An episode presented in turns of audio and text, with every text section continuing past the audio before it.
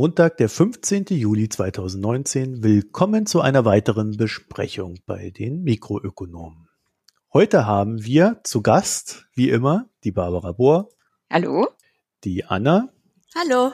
Und den Ulrich. Hallo. Jetzt habe ich natürlich nur bei der Barbara den Nachnamen genannt, aber ich habe jetzt, jetzt irgendwie gar nicht drüber nachgedacht. Tut mir leid.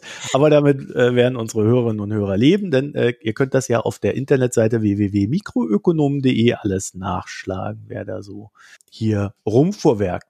Dann würde ich sagen, fangen wir an. Barbara, wir haben Philipp Theer, die neue Ordnung auf dem alten Kontinent, eine Geschichte des neoliberalen Europa gelesen. Ich glaube, Anna hatte sich es gewünscht und ich habe gedacht, ich habe es vorgeschlagen. Ja, genau. Ich glaube, weil es dir so gut gefallen hat, hast du gedacht, du hättest es dann äh, empfohlen. Ja, so, so eine tolle Idee kann nur ich. ja, genau. da musste ich mal kurz unter intervenieren, genau. Ja, also äh, es war dein Vorschlag und ich fand den sehr gut, den Vorschlag. Und ja, Barbara, Philipp Theer, was hat der denn so geschrieben? Oder worum geht's? Ja, worum geht's? Das, er hat, hat sich viel vorgenommen. Es geht ihm um die Geschichte Europas seit 1989, mehr oder weniger. Wir haben übrigens auch die Auflage von 2016 gelesen, also aktualisiert. Ich glaube, die Zusammenfassung und die Einleitung zu machen, ist an sich schon die schwierigste Aufgabe heute Abend, denn das ist ja nicht wenig. Äh, europäische Geschichte seit 1989, da ist eine ganze Menge nach diesem Ende der Geschichte passiert.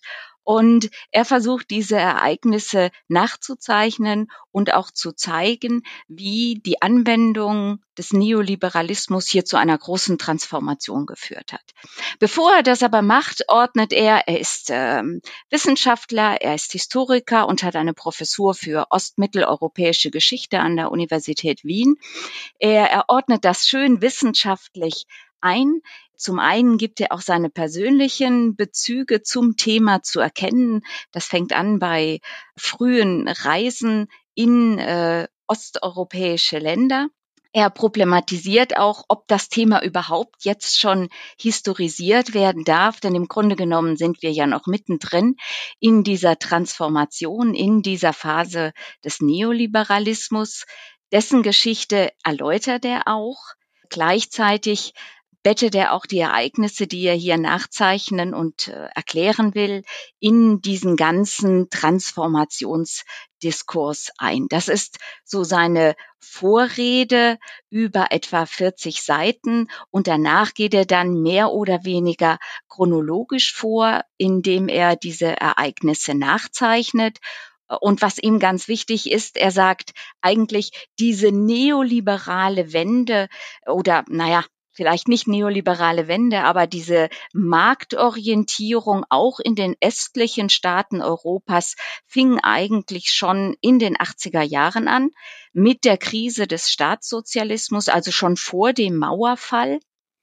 Und äh, dann geht er chronologisch durch und zeichnet, hm, ich weiß noch nicht genau, ob man das Wellen nennen kann, so verschiedene Phasen dieser, äh, dieser Transformation durch. Er macht das nicht ganz systematisch, so wie der Titel das vielleicht verspricht, sondern ähm, hat ganz klare geografische Schwerpunkte und das sind Polen, Tschechien, und auch Ungarn. Vergleicht aber das, was dort passiert, immer wieder auch mit anderen Ländern, äh, sei es im Baltikum, äh, sei es in Italien. Und neben diesen geografischen Schwerpunkten hat er dann auch eine weitere Untergliederung um das Ganze so, er sucht da Patterns in der Transformation. Das sind wirtschaftliche Themen, eines äh, ist das Stadt-Land-Gefälle, das ist relativ prominent vertreten. Dazu gehört dann sicherlich auch die Entwicklung der Metropolen durch den Neoliberalismus. Wichtige Themen sind aber auch die unterschiedliche Sozialpolitik in den Ländern und dann der Umgang mit der Finanzkrise, die Migration, die Rolle der EU. Das sind alles Themen, die er hier bis zum heutigen Tage aufrollt, also endet quasi auch mit einem Ausblick, was soll aus Europa werden. Das Ergebnis dieses neoliberalen Projekts steht ja so noch gar nicht äh, fest. Und äh, je nachdem, wo man hinguckt, gibt es eben auch unterschiedliche Wirkungen. Auf alle Fälle kommt er zu dem Schluss, dass diese neue Ordnung, die er aufzeichnet, eine sehr volatile ist und dass man sich äh, vielleicht überlegen sollte, sie nicht ganz den Märkten alleine zu überlassen, wenn, wenn sie denn einen, wenn dieses Europa eine Zukunft haben soll. Das ist ganz grob gefasst das Buch. Ich hatte so den Eindruck, das war ja schon fast abschließend alles erklärt, äh, worum es ging. Äh, jetzt können wir ja schon fast zum Fazit kommen. Aber bevor wir das machen, habe ich noch eine, ja, okay, ich habe noch ein paar Kleinigkeiten, aber so der Elefant im Raum bei dem Ganzen. Ähm, ich glaube, den sollten wir mal am Anfang wegräumen. Und zwar hat denn irgendjemand beim Lesen des Buches dann verstanden, was Neoliberalismus überhaupt ist? Ja, ich schon. Ich weiß, du hast ja, das ja in, in den Laufzettel reingeschrieben, dass dir die Frage nicht klar wurde. Ich kann mich ehrlich gesagt nicht mehr dran erinnern, ob es am Anfang wirklich definiert hat in dem Buch. Aber im Laufe des Buches äh, taucht das Wort äh, Washington Consensus mehrfach auf, also zigfach quasi auf mit irgendwie zehn Punkten. Und ich bin mir jetzt nicht mehr ganz sicher, ob das im Buch sauber eingeführt wurde, aber wenn nicht, Ne, weil wir haben das Buch jetzt über wie viel? Zweieinhalb Monate gelesen oder so. Und das war, muss, wenn es eingeführt wurde, war es halt relativ am Anfang. Aber ich wusste halt, was der Begriff ähm, bedeutet und äh, welche Punkte dahinter stecken. Und ja, von daher ähm, hatte ich an der Stelle, wenn er das jetzt begriffsgleich quasi benutzt, keine Probleme damit. Ne, also Austerity, also Austerität taucht ja ein paar Mal auf, Liberalisierung des Handels, Deregulierung, Privatisierung, Abbau von Bürokratie, Abbau von Subventionen und so weiter. Wie gesagt, ehrlich gesagt weiß ich nicht, ob es im Buch definiert wurde, aber ähm, das ist das, was man unter diesem Washington Consensus versteht. Wir werfen den Wikipedia-Artikel in die Show Notes. So, das andere, ähm, also ja, also mir ging es nämlich ziemlich genauso. Am Anfang fand ich, hat er sich sehr davor gedrückt, eine ausführliche Definition des Begriffes Neoliberalismus äh, zu geben. Er hat dann sogar teilweise geschrieben, dass äh, es ja so ein Begriff ist, der so im Raume schwebt, der äh, der, weil das alles sehr anpassungsfähig ist, deswegen sei das nicht greifbar und so weiter und so fort. Also da hat er sich explizit vorgedrückt und so am, ja, im, hinteren Teil vom Buch kam dann auf einmal so ganz klare Aussagen, was er als Neoliberalismus ansieht. Und da war ich dann so ein bisschen irritiert, weil ich mich gefragt habe, okay, äh, erst ist es nicht wirklich so greifbar für dich und dann auf einmal hast du aber doch ganz klare Ansichten. Also ich fand, das hat er so ein bisschen unsauber getrennt. Also die Einführung macht er an sich sehr sauber und ähm, er leitet den Begriff auch historisch ab. Und der Mittelpunkt der Erläuterungen auf den Seiten 23, 24 sind wirklich die Bezüge zum, zum Washington Consensus der gar nicht für Osteuropa gedacht war, sondern für die überschuldeten lateinamerikanischen Länder. Und das erläutert er genauso mit diesen wirtschaftspolitischen Maßnahmen, die Ulrich gerade äh, erklärt. Danach führt er, ordnet er das nicht mehr ganz so sauber zu. Was ist jetzt Deregulierung? Was ist jetzt äh, und wo ist jetzt Austeritätspolitik? Aber am Anfang nimmt er sich das, finde ich, schon ordentlich vor. Hm. Habe ich irgendwie anders verstanden. Also ja, er hat das drin, aber äh, er hat, also für mich hat er da nicht explizit gesagt, so das genau ist Neoliberalismus. Aber gut, dann stehe ich mit dem Problem wohl alleine da. Anna, hast du denn dazu auch eine Meinung? Ähm, ja, weil ich frage mich, weil, also das fand ich jetzt auch nicht so verwirrend. Also es mag schon sein, dass er das am Anfang nicht so äh, definiert hat, aber grundsätzlich war ja letztendlich für mich das ganze Buch darum geht, diese Mythen des Neoliberalismus aufzulösen und zu sagen, ja, vielleicht ist es auch, auch das eine Ideologie, die es A in der Umsetzung eh nie gegeben hat, weil es immer Hand in Hand ging, je nach Land, mit verschiedenen Verwaltungsreformen, mit ganz anderen Reformen, mit unterstützenden auch ähm, finanziellen Maßnahmen. Und dass er da letztendlich das, was er am Anfang postuliert oder definiert als Neoliberalismus, dass er dann schon immer wieder darauf Bezug nimmt und damit eben aufzeigt, dass das, was in unseren Köpfen ist oder vielleicht auch aufgrund des Hypes, der damals war, dass das gar nicht so passiert ist. Mhm. Und er sagt auch mal, vielleicht ist auch, dass das überhaupt, dass der Neoliberalismus, er stellt es ja in Frage, ob das denn überhaupt eine konsistente Ideologie ist. Und das eine ist natürlich, es gibt diese zehn Punkte, aber wurden die denn jemals wirklich so umgesetzt? Ja, genau. Er sagt nämlich, äh, dass es halt quasi nicht greifbar ist und dass er sich ständig wandelt. Genau dass es also keine klare Definition von Neoliberalismus gibt, während er dann äh, im Lauf des Buches immer wieder so ganz klare Aussagen darüber trifft, dass das aber ziemlich neoliberal sei. Das kommt dann immer wieder so auf einzelnen Seiten so hervor. Das fand ich so ein bisschen verwirrend in der ganzen Geschichte. Aber, aber gut im, im Großen und Ganzen bin ich dann, dadurch, dass ich dann später mehr Greifbares hatte, ja dann damit klargekommen. Ja, so also ich fand eher verwirrend, dass ich, weiß nicht, wie es euch ging, dass ich bei der Einleitung, diesen ersten 40 Seiten, hatte ich gedacht, dass das Buch darum gehen wird, dass er, dass, dass er ein Verfechter ist. Und dann, als er dann wirklich eingestiegen, aber so kam mir das eigentlich vor, habe ich dann gemerkt, nein, er nimmt das ja jetzt alles kritisch auseinander. Und das war dann eher so dieses Aufwachen, aber ich weiß nicht, vielleicht habe ich diese ersten Seiten auch ganz anders gelesen. Hm, ja, das habe ich anders wahrgenommen. Also gerade, also ich hatte eigentlich von Anfang an den Eindruck, dass er da Kritiker ist und das kritisch sieht, weil er ja diese persönlichen Beobachtungen da auch reingebracht hat, an denen du ja eigentlich schon ziemlich klar gesehen hast, dass nicht unbedingt alles gut gelaufen ist.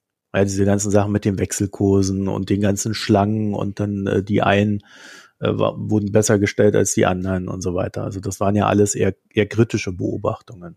Ja, also ihr dürft auch was sagen.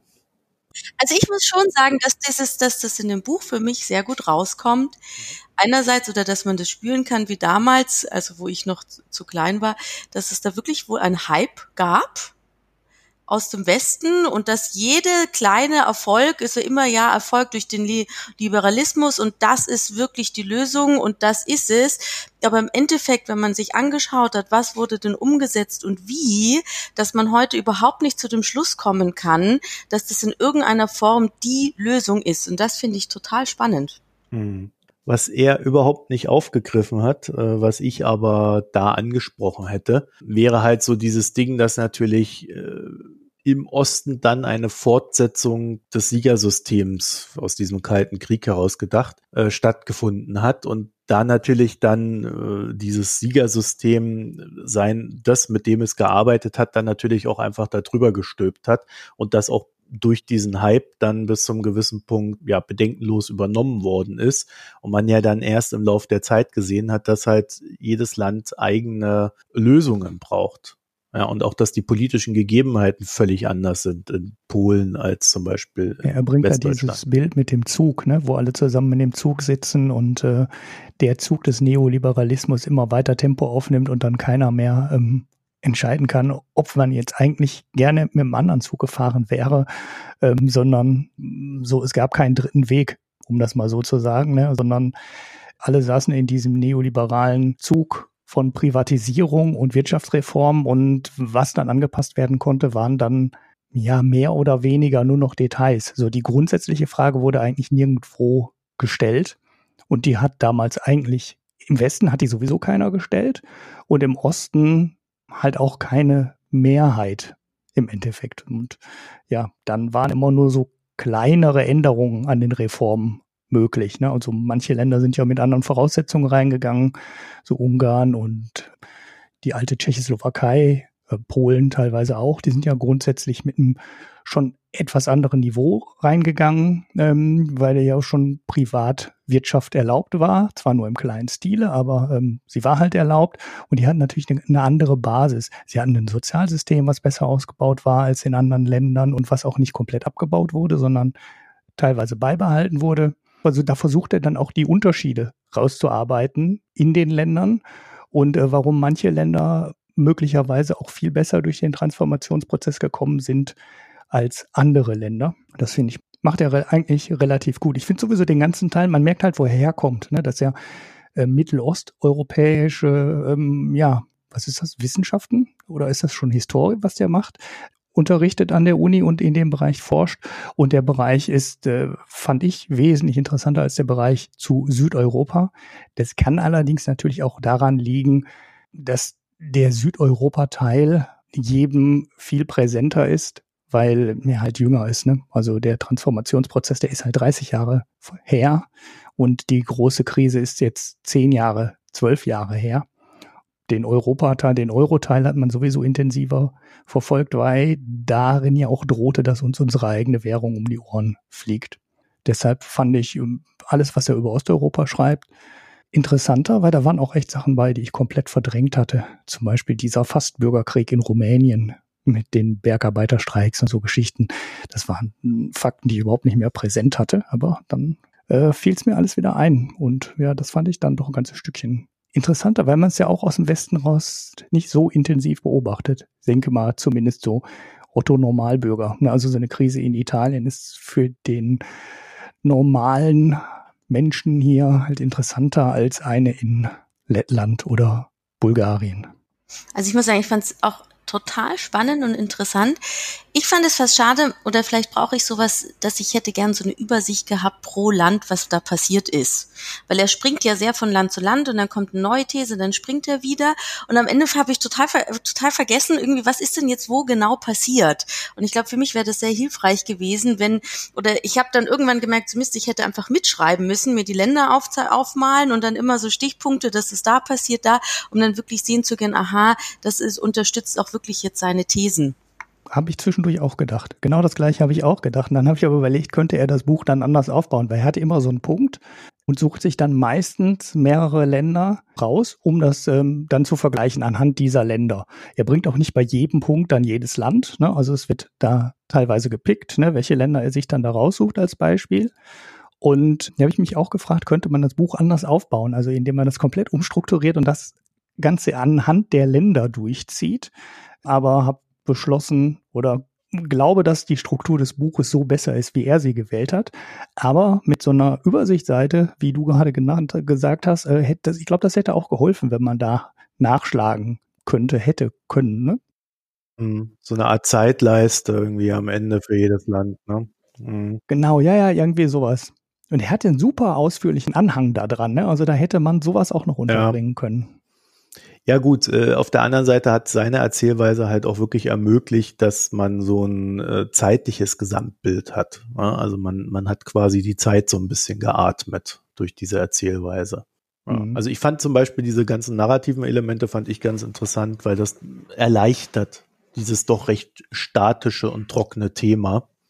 Also ich muss dazu sagen, ich habe äh, als ergänzende Lektüre hinten dran noch ein anderes Buch gelesen, äh, und zwar von Reinhold Vetter, Der Preis des Wandels. Äh, der hat das Ganze so ein bisschen politisch aufgezogen.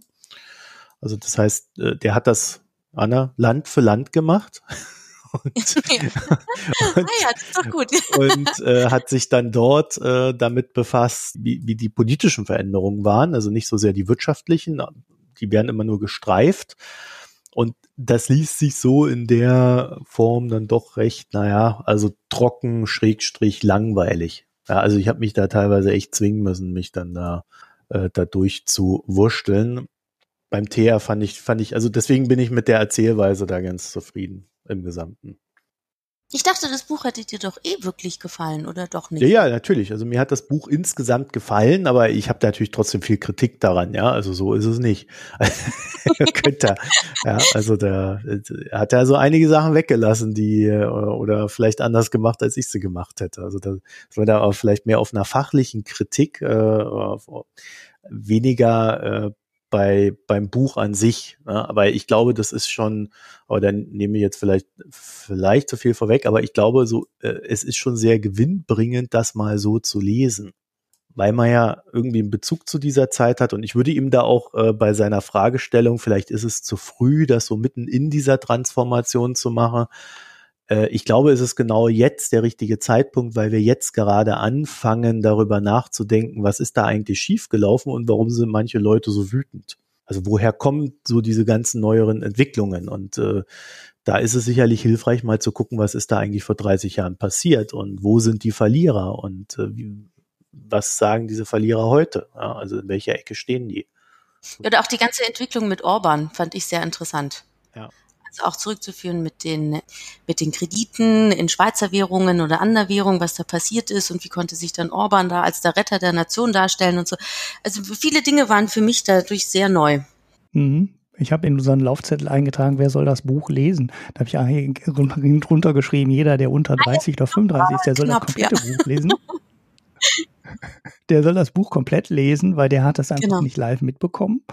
Und dadurch, dass der Schwerpunkt in Osteuropa liegt und das sehr viele Leute halt auch nicht so im Detail mitbekommen haben, war da für mich auch eine Menge, waren da eine Menge Dinge drin, die ich so nicht mehr präsent hatte. Du hast gerade das auch mit den Krediten, natürlich habe ich alles mitgekriegt, ne, diese Fremdwährungskredite, die dann in Ungarn erlassen wurden und so, aber auch in Polen und äh, in anderen Ländern hat, hatte ich einiges. Also mir war das ist es erst und, ähm, wirklich bewusst geworden als hier in der Schweiz ähm, die Bindung, also der, die Wechselkursbindung Schweiz-Euro aufgehoben worden ist und was das dann hieß. Und da habe ich dann erst wirklich gemerkt, irgendwie so, oh, es gibt ja in anderen Ländern, die haben ja wirklich in Schweizer Franken Kredite, was das jetzt für sie bedeutet, wenn der Schweizer Franken steigt. Das war so das erste Mal eigentlich. Aber hier von der Schweiz aus. Auch viele Menschen in Süddeutschland übrigens. Mhm. Also da waren auch viele betroffen äh, von dieser Geschichte. Die hatten äh, Kredite in Franken aufgenommen und sich äh, viele Jahre lang über die niedrigen Zinsen gefreut, bis es dann halt mal zur Finanzkrise ja. kam. Äh, das war aber nicht so durchschlagend, wie es in, in Ungarn war. Und äh, ich fand diese Beschreibung, wie, wie das in Ungarn gelaufen ist, äh, tatsächlich auch sehr intensiv. Also ich habe das zwar auf dem Schirm gehabt, aber äh, dass das auch in dieser Gesellschaft so stark verankert war, das wusste ich nicht also das war ja ein richtiges Gesellschaftsphänomen, dieses, wir mussten eine Wohnung kaufen, du musst, ne, äh, du musst dann den Kredit aufnehmen und dann hast du was und dann ne, Besitz, Besitz, Besitz. Das war mir vorher nicht klar. Ja. Und auch was haben Sie erzählt, diese Werbung von der Raiffeisenbank? Mhm. Ja. Was dir geschildert worden, dieses, ach Papa la Pap, mach dir mal über die Rückzahlung oder ich würde deinen Lohn keine Sorgen oder ich weiß nicht, das ist so eine drastische Werbung, wo ich fast gar nicht glauben kann, dass das äh, so ausgestrahlt worden ist. Ja, wo man dann natürlich auch ad hoc Orban dann wieder recht geben muss, wenn er sagt, die Kredite streichen wir. Ja, weil wer so eine Werbung macht, der gehört ja eh, eh verklagt bis zum Untergang. Also äh, total faszinierend. Also, äh, und ich glaube, das Buch lebt halt auch von vielen dieser Anekdoten, die das ganze Thema sehr greifbar machen, dann auch für Menschen, die da statisch nicht so sehr in diesen ganzen Sachen drin sind. Und ich glaube eben, es gibt auch eine Sache, und das ist uns ja auch immer wieder in den letzten Büchern aufgefallen, oder sind wir zu dem Schluss gekommen, dass es immer in der Vergangenheit oder auch in der Ökonomie diese statischen Bilder gibt. Und ich habe mich dran erinnert, dass ich im Studium, also Volkswirtschaftsstudium, auch ein Fach hatte, das hieß Transformationsökonomie. Und das waren wirklich auch eben so, siehe Washington Konsensus, das sind die Punkte, dann passiert das so und so wird dann wirklich aus einem Zentralverwaltungswirtschaftssystem ein marktwirtschaftliches System und das ist super. Und es ist immer dieses sehr wirklich Mainstream-formiges, wie wir das durchgepaukt ähm, haben. Und das ist ja dann doch wieder sehr im Nachhinein wirklich auch sehr erfrischend, wenn man auch andere Bilder oder jetzt wirklich auch mal andere Seiten durchlesen kann. Ja, Barbara, äh, sehr präsent war ja auch äh, das Thema Stadt und Provinz. Also gerade so Polen hat er das sehr ausführlich gemacht und ist da auch immer wieder drauf zurückgekommen, dass es in den Städten halt viel besser lief als in der Provinz. Ne? Mhm. Und der Titel alleine zeigt ja auch schon, ähm, von daher kann man vielleicht Annas ersten Eindruck auch äh, erstmal bestätigt sehen. Der Titel zeigt ja Warschau bei Nacht. Das ist eine leuchtende Stadt, die wächst, die gedeiht, so ganz im neoliberalen Sinn. Das ist eine Stadt, die nicht mehr schläft. Und dann, dann wirkt das so ganz positiv. Von, da, von daher kann man vielleicht schon den ersten Eindruck haben, wenn man anfängt, das Buch zu lesen, äh, hier gibt es eine sehr positive Einstellung äh, zum zum Neoliberalismus, ne, was sich dann äh, später nicht bewahrheitet.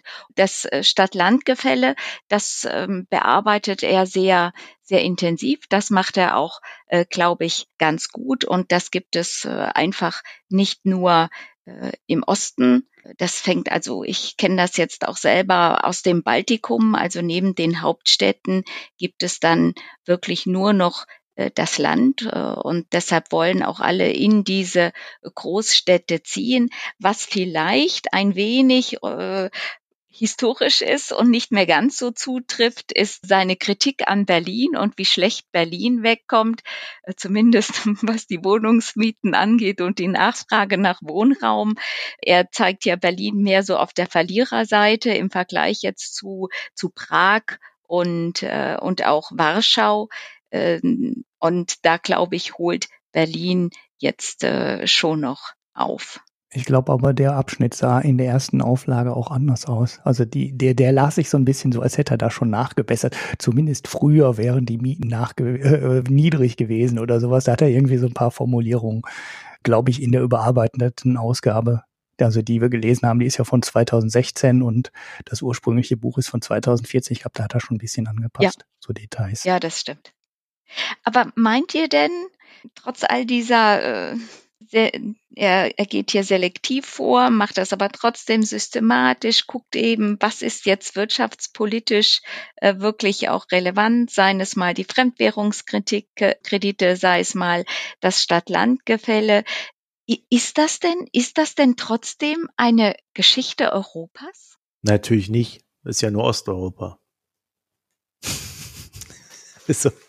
Ja, aber. Ja gut, aber Südeuropa kommt auch. Also Südeuropa kommt auch ja, schon. Ne? aber das ist wirklich relativ spät. Aber ne? auch ganz und, am äh, Rande nur. Ja. Also das, äh, er hat da schon einen ganz klaren Fokus äh, auf die osteuropäischen Staaten. Ja, aber die Geschichte des neoliberalen Europa ist ja, jetzt weiß ich nicht, äh, Autoren haben selten das Recht, äh, gerade bei den großen Verlagen, äh, ihre Titel selber zu wählen. Aber das würde ich jetzt schon kritisieren. Das ist äh, die Geschichte des neoliberalen Europa. Äh, das ist eben schon sehr einseitig mit seinen geografischen Schwerpunkten.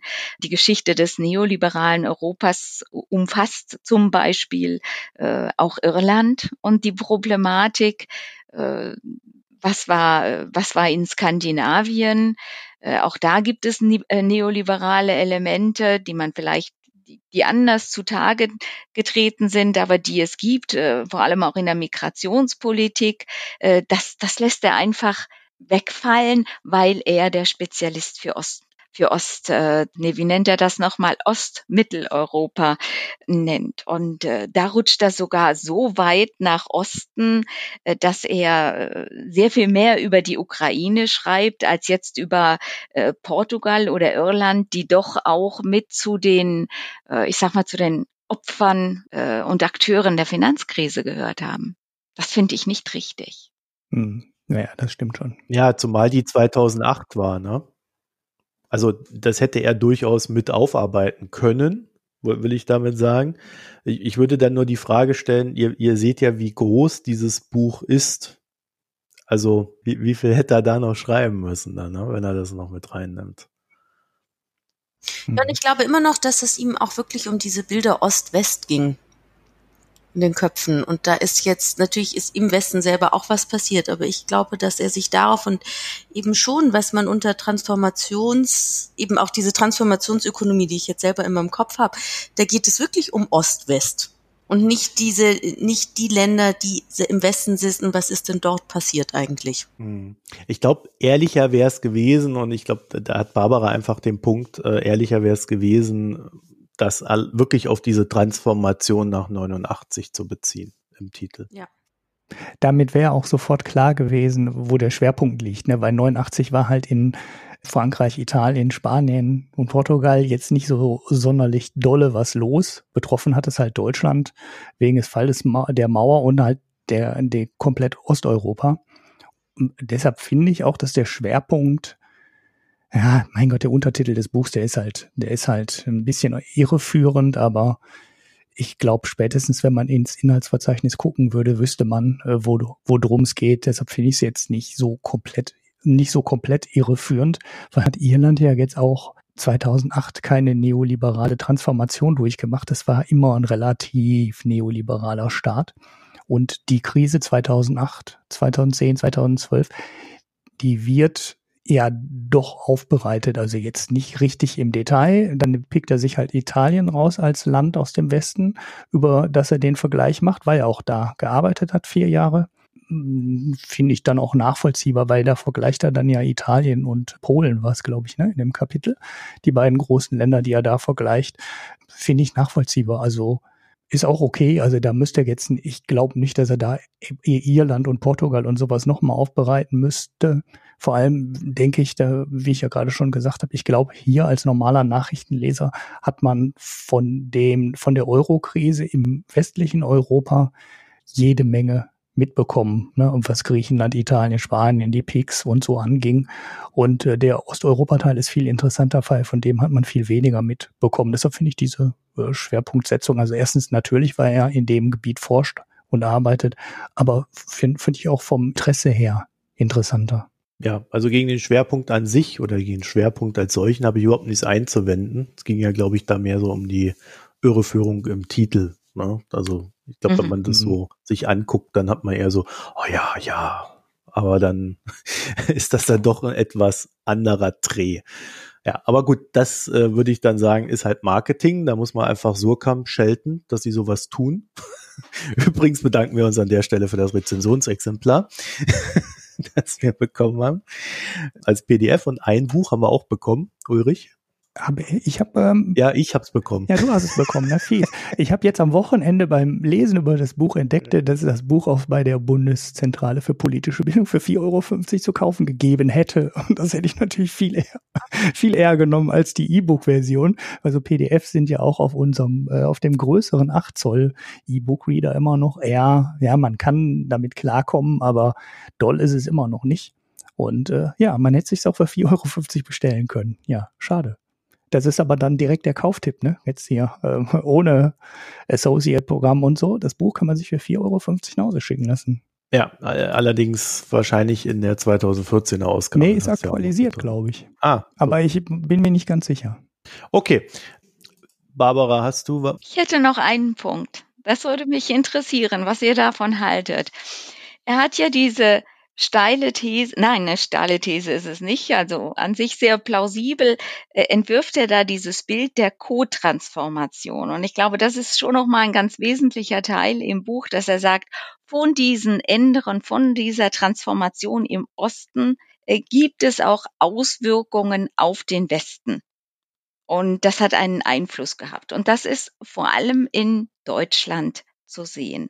Und weil man so viel, äh, weil eben im Osten so viel hier passiert ist, hat man auch erst einmal das Klima geschaffen, dass man auch in Deutschland in Sachen Sozialpolitik, Arbeitsmarktpolitik eine Öffnung der der Möglichkeiten für neoliberale Reformen gefunden hat, die ohne diese, diesen, diesen Druck aus der Osttransformation gar nicht möglich gewesen wären.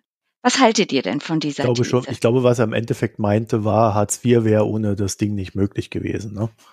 Ja. Um es mal auf den Punkt mhm. zu bringen. Ja, finde ich, fand ich auch vernünftig hergeleitet. Also ich meine, im Endeffekt kommt es im Italien-Artikel auch nochmal so, jetzt nicht so richtig rausgearbeitet, aber da kommt es im Endeffekt auch nochmal dran, ne, wo er dann beschreibt, wie der Süden Italiens immer weiter weggerutscht ist, weil ja die Produkte jetzt aus anderen Teilen Europas ähm, besser und zu billigeren Löhnen produziert werden können und so. Ja, natürlich spiegelt sich das zurück, was dann äh, in Osteuropa passiert ist. Bei Portugal erwähnt das auch, dass die Textilindustrie in Portugal quasi nicht mehr da ist, weil das ist alles wieder nach Asien gegangen, aber eben auch nach Bulgarien und Rumänien und so.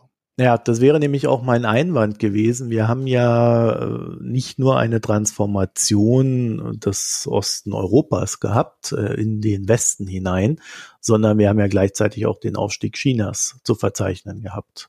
Wir haben auch äh, Lateinamerika Aufschwungbewegungen gesehen und so weiter und so fort. Also ich finde das ein bisschen schwierig zu sagen, das ist jetzt daraus entstanden, weil Systeme bewegen sich halt. Und ich glaube, was man vielleicht sagen kann, ist, nach 89 hat halt das Siegersystem mehr vom Gleichen gemacht. Deswegen habe ich diesen Begriff vorhin schon reingebracht. Es wurde halt, es wurde halt definiert, ja, so haben wir es so haben wir es gemacht, also das hat funktioniert, so muss man es tun. Ob das nun richtig war oder nicht, äh, ob, ob das alles Zufall war oder die anderen einfach nur zu schwach, das wurde ja damals gar nicht reflektiert, äh, sondern man hat halt einfach gewonnen und wenn man jetzt mehr davon tut, dann wird das halt noch mehr positive Dinge hervorbringen. Dann hat man ja immer diesen und das hat er leider überhaupt nicht thematisiert. Neoliberalismus heißt ja auch Konkurrenz der Länder. Du hast ein Land, das hat quasi ein Geschäftsmodell und mit diesem Geschäftsmodell tritt es gegen andere an. Und da hätte ich noch die Frage, ob dann nicht eher der Zwang der Anpassung der Geschäftsmodelle das Problem ist. Also, dass sich alle quasi in eine Richtung bewegen muss, weil innerhalb des Systems nur diese eine Sache erfolgreich sein kann, aber sie wird auch niemals für alle erfolgreich sein können. Äh, das ist genau der Punkt. Ähm, dieser Wettbewerb aller, also das Wettbewerbsfähigkeit, das ist ja so dieser Schlüsselbegriff gewesen. Und ich habe bisher die neue Sozialpolitik, also Hartz IV in, in, in, in Deutschland, äh, habe ich nie als Auswirkung dieser der ostdeutschen Veränderungen gesehen, sondern eher als, äh, als Teil dieser Globalisierung, die du eben auch ins Spiel gebracht hast. Weil man eben wettbewerbsfähig sein will, muss man da sparen, muss man einschneiden, darf man die Leute nicht so lange Arbeitslosengeld kriegen lassen äh, und nicht mit Rücksicht auf äh, das, was im Osten bereits geleistet worden ist. Aber hm, du hast wahrscheinlich recht, das äh, spielt beides mit hinein und beides beeinflusst dann auch diesen, äh, die, dieses Konkurrenzdenken. Ja, gerade bei Hartz IV ähm, habe ich das halt, also ich finde den Gedanken tatsächlich interessant. Also ich will ihm auch nicht gänzlich widersprechen, den er da hat. Aber ich weiß nicht, ob, also ich bin mir eigentlich nicht sicher, dass es in Bezug auf Hartz IV jetzt explizit stimmen würde, weil ich habe die Diskussion damals äh, so wahrgenommen, dass die sich nicht explizit gegen Osten richtete, wie er das da äh, äh, geschildert hat, sondern dass es sich explizit gegen Sozialschmarotzer richtete. Also der Abbau des Sozialstaates wurde zumindest in Deutschland aus meiner Sicht immer mit diesem Ding, ja, ja, ist irgendein Hartz-IV-Empfänger auf Mallorca, ja, also äh, Sozialhilfeempfänger auf Mallorca und lebt dort in Saus und Braus von den Geldern des Staates. Also das sind so diese Bildzeitungskampagnen. Und da hatte ich halt einen schlichtweg ganz anderen Eindruck. Naja, gut, wenn ihr, ähm, Wettbewerbsfähigkeit war definitiv auch ein Thema. Also ich würde mal einfach sagen, das wurde wahrscheinlich auch auf mehr als einer Ebene verhandelt. Ne? Also die Bildzeitung macht natürlich den platten Sozialschmarotzer, äh, ähm, die Schmarotzer-Argumentation auf, während du bei Christiansen immer dieses äh, mangelnde Wettbewerbsfähigkeit und unsere Lohnstückkosten sind zu hoch. Und ich meine, wir haben sie alle da sitzen sehen, permanent die gleichen Leute, die uns äh, den Weltuntergang für die deutsche Industrie äh, angekündigt haben, permanent. Außer wir bauen den Sozialstaat ab und reformieren den, äh, je nachdem, wie man das Kind nennen möchte. Also ich glaube, da gab es schon ja, beide Ebenen. Einverstanden. Gut, dann würde ich sagen, haben wir soweit alles durch, oder? Was meint ihr? Ich habe noch eine Frage, aber das war für mich eher noch eine Verständnisfrage. Und zwar, er bringt doch dieses Thema Humankapital auf. Und dass er sagt, dass ein Faktor des Erfolges war eben auch, wie hoch das sogenannte Humankapital des jeweiligen Landes war. Mir ist eigentlich nicht wirklich klar geworden, was versteht er genau darunter. Einmal, so wie ich verstanden habe, ist es schon die Bildung, aber was für eine Art Bildung? Und das andere ist, dann sagt er, wie flexibel sie waren oder eben das unternehmerischen, die unternehmerischen Fähigkeiten. Mir ist das nicht ganz klar gewesen, was er eigentlich damit meinte. Ja, das ist ein bisschen schwammig, das stimmt. Aber ich habe es eigentlich so gestanden, verstanden, dass es äh, vor allem die Bildung ist. Ne? Also gut ausgebildete Arbeiter und Ingenieure, Lehrer und äh, was, was weiß ich nicht alles, die für ein Apple und Ei arbeiten. Ne? Und die hat halt der Neoliberalismus quasi geerbt. Er musste nichts dafür tun. Also es, es brauchte keinen Staat, der das finanzieren musste, sondern das ist ihm alles so in den Schoß gefallen und er konnte darauf aufbauen. Und was da so ein bisschen mitschwingt, ist äh, die Frage, die er allerdings auch nicht so richtig rausgearbeitet hat, ist das denn nachhaltig? Ne? Also kann dieser Staat diese Bildung und dieses Humankapital in der Zukunft auch schaffen, wenn er so neoliberal arbeitet, wie manche Länder da gearbeitet haben, weil da gab es ja Flat Taxes von 16, 19 Prozent, wo nie jemand äh, einen hohen Steuersatz gezahlt hatte, teilweise für alle, teilweise nur für die Unternehmen. Kann man mit den Staatseinnahmen überhaupt eine vernünftige Infrastruktur aufbauen und so weiter? Ne? Das sind die Fragen, die er an der Stelle komischerweise nicht rausgearbeitet hat. Da hätte er ein bisschen mehr in die Tiefe gehen können. Aber das schwingt so, so, so ein bisschen mit, dass der, ne, dass es halt so ein kostenloses Erbe ist, für die sich, äh, um die sich keiner Gedanken machen musste. Die waren halt da, die waren gut ausgebildet und darauf konnte man dann aufsetzen. Die Frage ist jetzt, was passiert mit der nächsten Generation? Schafft der Staat das überhaupt, das dann wieder in der Qualität hinzubekommen? Oder ziehen dann die Heuschrecken einfach weiter? Es taucht ja auch in einer so einer kleinen Geschichte auf, ne, wo wirklich der Staat dann erpresst wurde. So, wenn ihr jetzt andere Steuern nimmt oder, ne, dann gehen wir alle wieder weg. Und haben einfach sich alle ausländischen Unternehmer zusammengetan und so eine Stellungnahme offiziell an den Staat geschickt. Und die haben dann einfach gesagt, ja, wenn jetzt hier alles teuer wird, dann sind wir wieder weg. Ja, also das sind natürlich dann schon, ja, äh, harte Drohungen und harte Geschichten, die er dann da erzählt. Ja, und für mich, aber das ist vielleicht Unwissen, also ist Unwissen, war das denn so, dass jetzt in Polen und in Tschechien das Bildungsniveau so viel höher war wie zum Beispiel in Ungarn oder, oder Rumänien? Also woher, woher hat er das oder an was macht er das denn fest? Ja, also in Ungarn und in, in Polen war sicherlich die wirtschaftliche Vorbildung am besten, ne, weil es da halt Privatunternehmer gab. Da gab es ja auch so kleine Unternehmer und so, ne? Wieso schon? Ähm, ja, genau. Das ist natürlich genau. eine der Sachen, die es da ermöglicht haben, auch ja sowas wie Handwerker und kleine mittelständische Firmen quasi direkt wieder zu haben. Also die hatten zum Start direkt schon Leute, die sich als Unternehmer fühlten, die eine Buchführung im Griff hatten, die wussten, wie man Aufträge reinholt und wie man Mitarbeiter beschäftigt und so. Das war natürlich schon ein Vorteil, den die hatten gegenüber manchen anderen Ländern, wo halt alles quasi nur Beschäftigte und Arbeiter waren.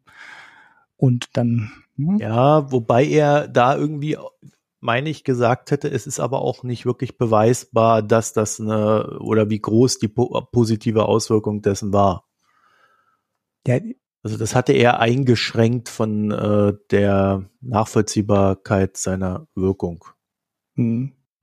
Ja, oder das ist wieder, weil die keine Tabellen haben. Deshalb weiß ich immer am Ende nicht, ah, das war in Polen. War das jetzt wirklich irgendwie, hatte das eine Auswirkung? Wenn ja, welche? Also das liegt vielleicht an der Art, wie er geschrieben hat. Weil sonst ist es ja immer dieses, was er sagt, diese Transformation von unten. Da ist er ja, das unterstützt er ja sehr. Und das finde ich schon spannend, dieses da man sagt, okay, wo ist, welches Land war erfolgreich, wo dieses Unternehmertum da war oder gefördert worden ist, finde ich sehr interessant. Jetzt gerade auch, weil wir, auch wenn wir immerhin hinsichtlich der Entwicklungspolitik und wer auch immer wieder kommt, Unternehmertum muss gefördert werden, finde ich schon interessant. Ja, was ich auch noch interessant finde und das erweitert, glaube ich, sein Verständnis auch von Humankapital. Das ist eben nicht nur Bildung und eine fachliche Kompetenz, mit irgendwas umzugehen, sondern äh, ich glaube, er, er bezieht sich da auch ganz stark auf diese soziale Komponente, diese Anpassungsfähigkeit der Menschen. Äh, dass die gelernt haben, mit äh, Wirtschaftskrisen umzugehen, dass die extrem mobil sind, flexibel, dass sie eben wegziehen, wenn es nicht anders geht. Und das hat ja nichts mit formaler Bildung zu tun, äh, zumindest nicht alleine, sondern wirklich auch mit dieser Anpassungsfähigkeit, dass man sich von diesem System so hat modellieren lassen, dass man ja zu, quasi zum Unternehmer sein gezwungen ist, auch bei den Arbeitsverhältnissen. Ja, wobei ich mich immer frage, ob das wirklich Fähigkeiten sind oder ob das nicht etwas ist, was jeder quasi kann, wenn er denn muss. Also das, ja, äh, das, das sagt er ja auch. Also da, ja. Da, da, ist ja auch Italien das schöne Beispiel, wo er dann sagt, da gibt es ähm, einmal die Sozialsysteme, die noch funktionieren, da gibt es aber vor allem auch das äh, Sozialsystem Familie, das den jungen Leuten äh, einfach ein, ein Nest dalässt, äh, dass sie sich hier nicht so anpassen müssen äh, an, die, an, die, an die Zwänge dieses Wirtschaftssystems und dass sie aber dann eben auch nicht mehr so leicht eine Arbeit finden und in bestimmten Teilen Italiens äh, Angst haben müssen, oder dass sie fürchten müssen, nie selbstständig äh, leben zu können oder sich selber ernähren zu können. Ja, wobei Italien mit einem hohen Anteil an Schwarzwirtschaft, äh, also Geld im Graubereich oder wirklich Schwarzbereich, vielleicht auch kein so gutes Beispiel ist, weil man da nicht so genau weiß, wie gut oder schlecht es denn wirklich ist, weil das wird natürlich da nicht mit berechnet. Ne? Ja, ja, ich hätte mir, ich verstehe natürlich, dass er Italien als Beispiel genommen hat, weil er da zwei Jahre, glaube ich, in, in Florenz auch geforscht hat. Ich glaube, es wäre fairer gewesen, wenn man den Vergleich mit, mit Spanien oder Portugal, die jetzt auch noch relativ junge Demokratien sind, wenn man das gemacht hätte. Mhm. Ja. Und auch das, das sind ja auch im Vergleich eher auch jüngere EU-Mitgliedstaaten. Mhm. Ja, Barbara, dann würde ich sagen, zum Abschluss haben wir noch so ein Thema, was du aufgeworfen hast. Ist nämlich aufgefallen, dass es scheinbar die magischen ersten 30 Seiten gibt. Was, was können wir uns denn darunter vorstellen? Ich weiß nicht, ob das stimmt. Ich arbeite nicht im Lektorat. Mir fällt immer mehr auf, dass Autoren, Autorinnen sich für die ersten 30 Seiten wahnsinnig ins Zeug legen und dass die super gut geschrieben werden. Und es gibt immer mehr Bücher, die mich dann nach diesen 30 Seiten enttäuschen, weil sie abfallen in der Qualität. Belieb, nicht will nicht sagen beliebig werden. Und Thea scheint mir auch so ein Beispiel. Ich, und da stehe ich vielleicht jetzt alleine bei, aber das hat ja. ja erstmal nichts mit meinem Eindruck zu tun. Und ich weiß nicht, ob das daher kommt, dass auch Lektoren ähm, nur noch die ersten 30 Seiten konzentriert lesen oder weil man äh, im, in diesen Seiten blättern eben genau diese ersten 30 Seiten maximal angezeigt bekommt, ob das auch so eine Anpassung von Autoren und Autorinnen an, ja, an das Marktumfeld im Büchermarkt äh, ist, dass sie sich da besonders anstrengen. Die erste Seite ist super, super gut und dann bleibt, hält man diese Höhe über 30 Seiten. Es, ich habe keine Statistik, um das zu belegen.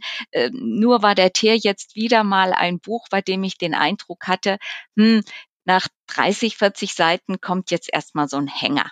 Ja, ich habe dazu eine These. äh, weil ich würde dir zustimmen, dass nach den ersten 40 Seiten beim Teer ähm, erstmal so ein bisschen äh, die Luft raus war. Die ersten 40 Seiten sind aber auch seine Einführung. Und viele Autoren äh, kommen ja mittlerweile aus der Wissenschaft und äh, machen am Anfang immer so eine kleine Zusammenfassung ihres Büchleins oder in diesem Fall ihres größeren Buches. Und mein Eindruck ist auch schon länger, dass diese Zusammenfassungen meistens doch eigentlich das Lesen des Rests nur noch so minder spannend machen.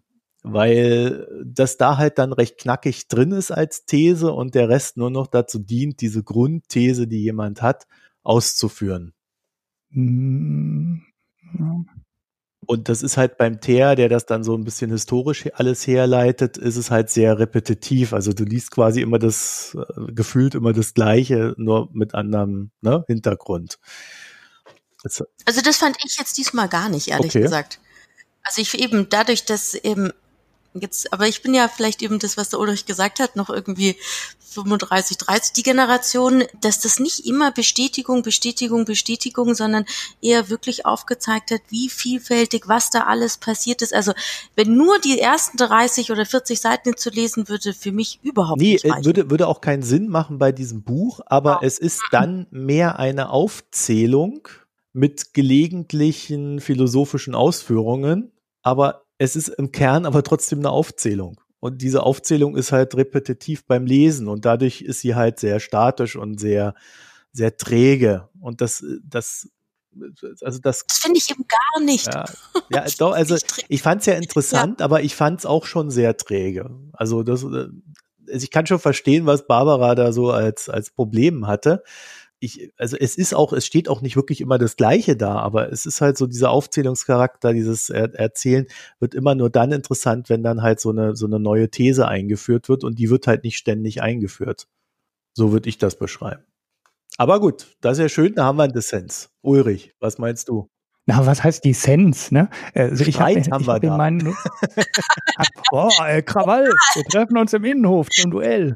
Ähm, nein, also ich, ich habe in meine Notiz reingeschrieben, äh, kein Buch, das man in acht Seiten zusammenfassen kann. Und das meinte ich auch explizit als Bezug auf die Bücher, die wir bisher besprochen haben, weil die könntest du massiv verdichten. Also, mhm. ne? Und beim Teer eben nicht. Also ich glaube, den Teer ähm, ja, natürlich ist das repetitiv. Ähm, es wird meiner Meinung nach aber nicht unbedingt langweilig, weil er auch nicht in jedem Kapitel immer die äh, gleichen Länder nimmt. Ne? Also sagen wir mal, hätte jetzt immer nur zwei Länder miteinander verglichen, ne? Ähm, oder drei Länder miteinander verglichen, dann wäre es wesentlich langweiliger gewesen als so, wie er es jetzt gemacht hat, weil da kommt dann ja. halt mal die Ukraine dran, da kommt das Baltikum dran, dann kommt man natürlich auch ein bisschen durcheinander mit den Ländern und verliert dabei den Überblick. Das, den Punkt hatten wir ja schon. Aber dadurch wird es auf jeden Fall weniger langweilig, als es geworden wäre, wenn man nur zwei oder drei Länder ja, miteinander Also ich, ich würde sagen, verdichtet, äh, es ist nicht langweilig, aber langwierig. Ja. Genau. Ja, so könnte man es sagen. Mhm. Ja, Barbara, also äh, die These würde ich auch mal an unsere Hörerinnen und Hörer weitergeben. ist ja eigentlich perfekt für, einen allgemeinen, äh, für eine allgemeine Umfrage. Was haltet ihr denn davon? Habt ihr auch diese Beobachtung?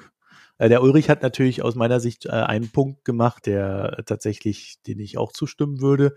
Ähm, wir haben halt auch viele Bücher gelesen, wo, wo ich ja dann auch immer da gestanden habe und gesagt, ja, ja, ja gut, das hätte man jetzt aber wirklich hier in zehn Seiten oder 50 Seiten alles aufschreiben können. Hätten wir jetzt nicht 400 gebraucht. Ja, ähm, aber tatsächlich beim Teer, und äh, da würde ich jetzt schon so in den in unseren Schlussbereich übergehen, beim Teer hatte ich jetzt nie das Gefühl, dass er mich zuquatscht um ein Buch zu füllen.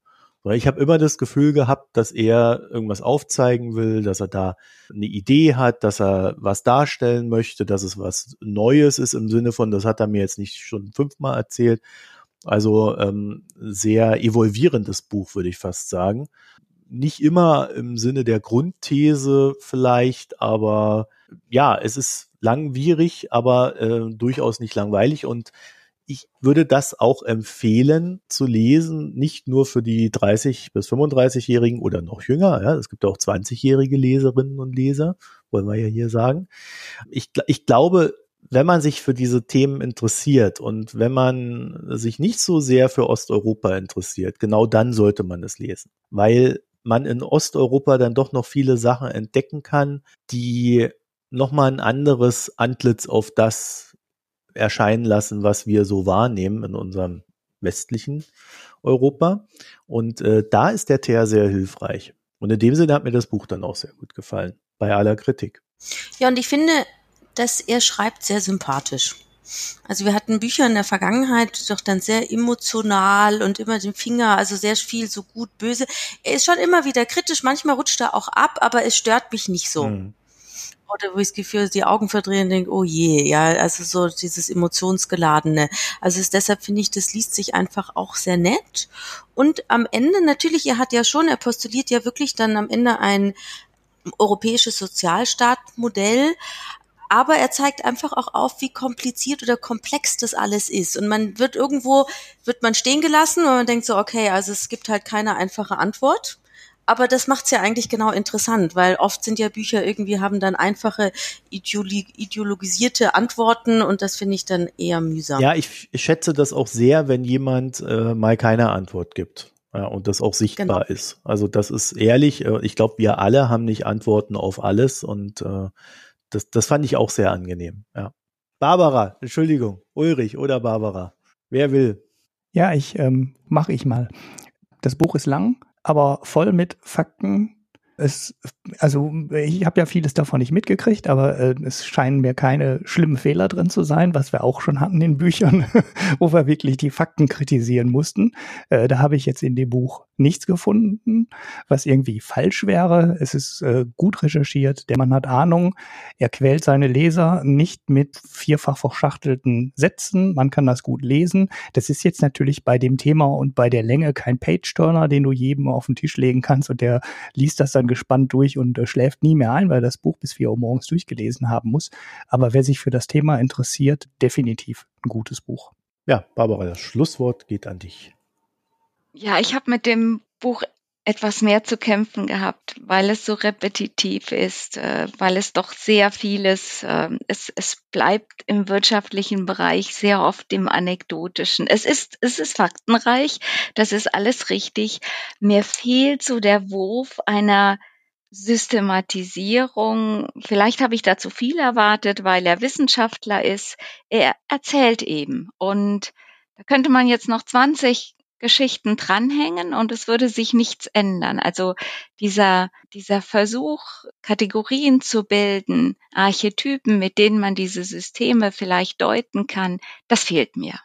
Das macht das Buch auch charmant. Also ich gebe euch recht, man kann es dadurch sehr gut lesen und man erhält das Gefühl, man ist nicht so ideologisch verfangen, aber dadurch hat es auch wenig Biss und es bleibt für mich wenig zurück.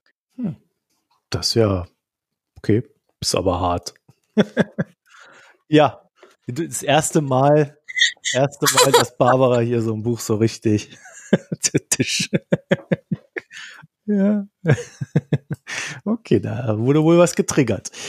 Gut. Ähm, Barbara, ich glaube, wir haben schon festgelegt, was wir da als nächstes lesen. Ne? Du hast uns ja so eine kleine Urlaubslektüre von sage und schreibe 500 Seiten und ich sage dazu, die 500 Seiten, da sind keine, da sind keine Anlagen und, und sonstiges dabei, sind 500 Seiten.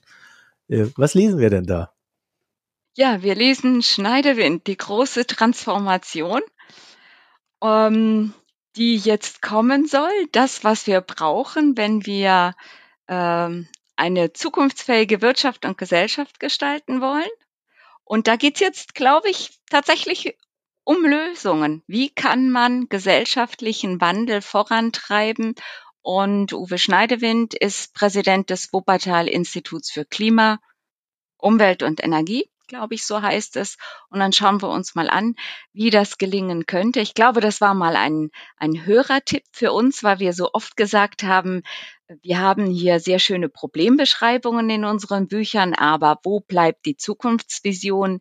Äh, zumindest vom Titel her verspricht das Buch diese große Vision. Ja, also Lösungen an Lösungen sind wir ja immer interessiert. Ich bin mal gespannt, ob das dann das erste Buch ist, das wir lesen, das auch wirklich Lösungen anzubieten hat. ich habe das Gefühl, so mit den Lösungen haben sich unsere Bücher bisher wirklich stark zurückgehalten. Oder?